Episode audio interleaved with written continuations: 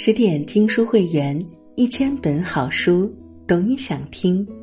我是主播彤彤，我依旧在运河流过的城市山东济宁，向您说晚安。今天要跟大家分享的文章叫做《千万不要跟双标的人做朋友》，作者苏善书。如果你也喜欢今天的文章。欢迎拉到文末给我们点个再看哦。小时候，思想品德老师教给我们一个道理：做人要严以律己，宽以待人。长大后，很多人纷纷活成了这句话的反面：宽以待己，严以律人。即说话行事践行两套标准，对自己要求宽容。却对别人要求苛刻，这类人有个统称的名字——双标。生活中最烦遇到双标的人，每次遇到都被气得想打人。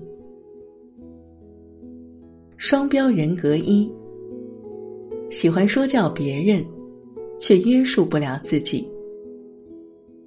有段时间，身边有个朋友。一出场就给人带来焦虑。本来大家一起聚会聊天，气氛挺好的，他一出现就开始说教，说：“我有个朋友现在正在创业，再不用做打工人了，混得多好多好，大家也应该多努力，别没事老出来聚会啊。”刚开始大家被他一说都陷入沉默，于是他更来劲儿了。说他身边有个非常年轻的创业者，才二十三岁就创立了一家公司。我们就问他，二十三岁就开公司了，这么厉害？那你那位朋友是做什么的呀？他轻描淡写的说：“他呀，开的是娱乐营销公司，家里有钱，家人帮他开的公司。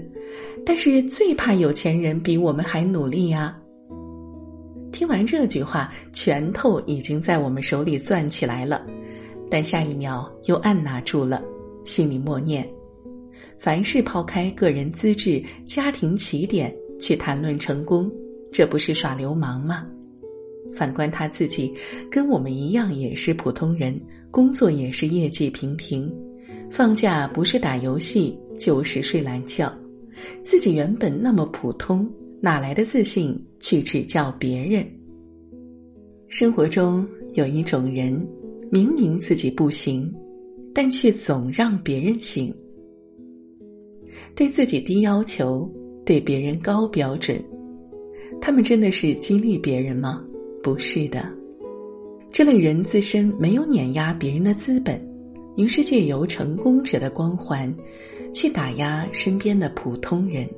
通过别人的不行来吸收周围人的能量，来收获一种短暂的虚假的自我满足感。他们的本质是虚弱的、空心的、没有力量的。这样的人，你不需要反击他们，他们是令人怜悯的，只需离他越远越好。双标人格二，我可以这样做，但是你不行。听过一个大学学妹的故事，自从她跟男友确定恋爱之后，有一件事儿总让她觉得不舒服。男友跟她在一起之后，仍旧跟很多异性保持联系，类似点赞、评论以及深夜聊天。每次她找男友理论，男友都很敷衍。我已经跟你在一起了。你还想那么多干嘛？有一次，她无意中在她的手机中发现男友跟女同学的暧昧信息，学妹很生气，当即要跟男友分手，但男友不同意。两个人开始冷战，学妹心情很郁闷，找到自己的异性好友倾诉。这件事儿被男友知道后大发雷霆，不仅把她大骂一顿，还把她手机里所有异性的微信都删掉了，并且说了一句令人当场震惊的话：“我可以伤害你，但是你不可以伤害我。”听到这里的时候，我们集体震惊脸。这样的渣男不分手留着过年。好在后来学妹坚决分手，终于摆脱了这段垃圾恋爱。有一种双标是：我可以这样做，但是你不行。他们本着只许州官放火，不许百姓点灯的心理，强行在关系中加上一种特权。他们可以随意骂人，你要是回嘴就是玻璃心；他们可以随意僭越，你要是如此就是冒犯规则；他们可以过得好，但你要过得好就是你不配。这类双标人，这种人无论走到哪里都充满了自我加冕的优越感。他们在任何关系中，他们都要求处于强势地位。掌握控制的权利，如果你要求平等，他们会感受到莫大的侮辱。对于这种人，本质都是傲慢，不必费心费力跟他们吵架。你只要比他们藐视你，更加无视他们，就可以让他们痛苦到抓狂。双标人格三：利益归于自己，责任。归于别人。作家晚晴讲过一个真实故事：有一对老夫妻，家里有一双儿女。等到儿女适婚年龄，老夫妻的两副态度让人大跌眼镜。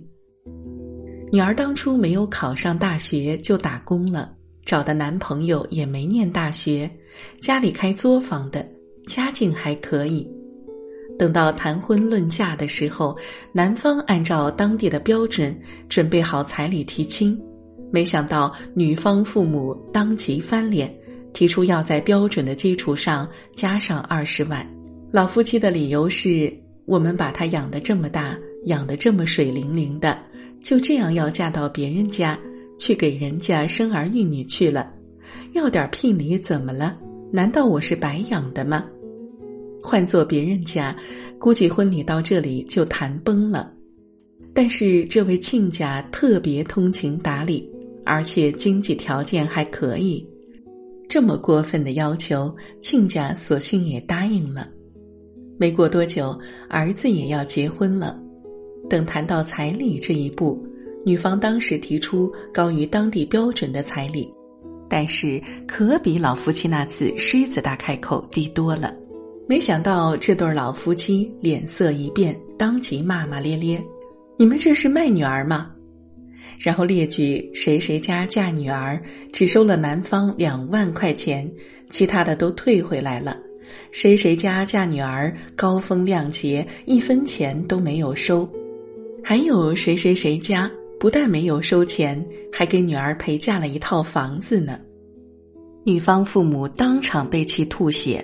不同意女儿嫁进这户人家，但拗不过女儿的决心，最后彩礼收了两万就结婚了。本以为自己的退让可以换来婆家的爱护和善待，没想到婚后老夫妻处处为难儿媳，生活并不如意。生活中总有一类人，他们评判是非曲直的标准就是这件事儿是否对我有利。对我有利的便是合理，对我没好处的便是不对。一切利益好处都归己所有，一切责任付出都推给别人，跟他们讲理根本讲不通。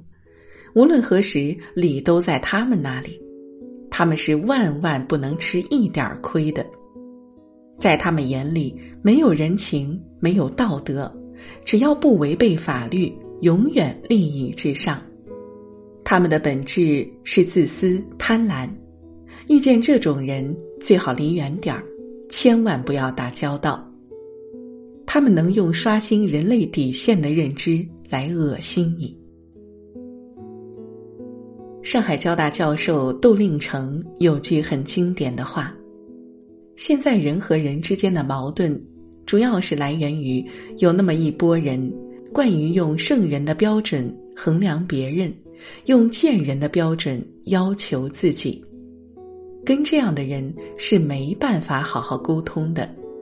你跟他讲法律的时候，他跟你讲道德；你跟他讲道德的时候，他有跟你讲法律。他们善用两套标准，适用的永远是对自己有利的那套。高晓松在《奇葩说》曾说：“人要有一以贯之的价值观，你不能要求利益的时候立马出现，要求责任的时候立刻失踪，这样做人不对的。你不能什么都想要，又什么都不想付出。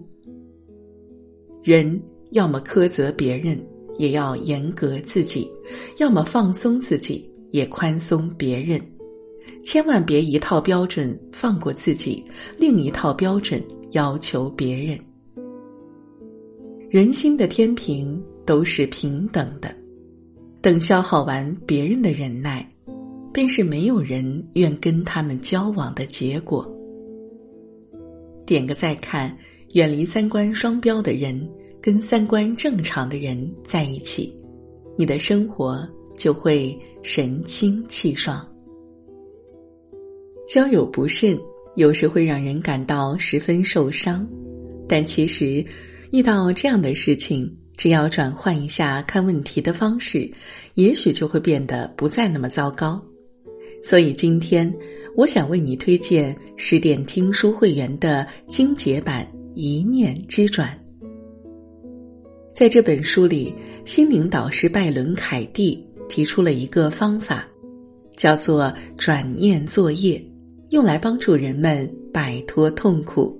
只需二十到三十分钟，你就可以高效掌握这本书的精华内容哦。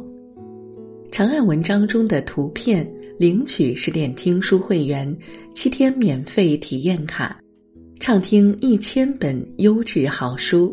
一起听书，遇见更好的自己。更多美文，请继续关注十点读书，也欢迎把我们推荐给你的朋友和家人，一起在阅读里成为更好的自己。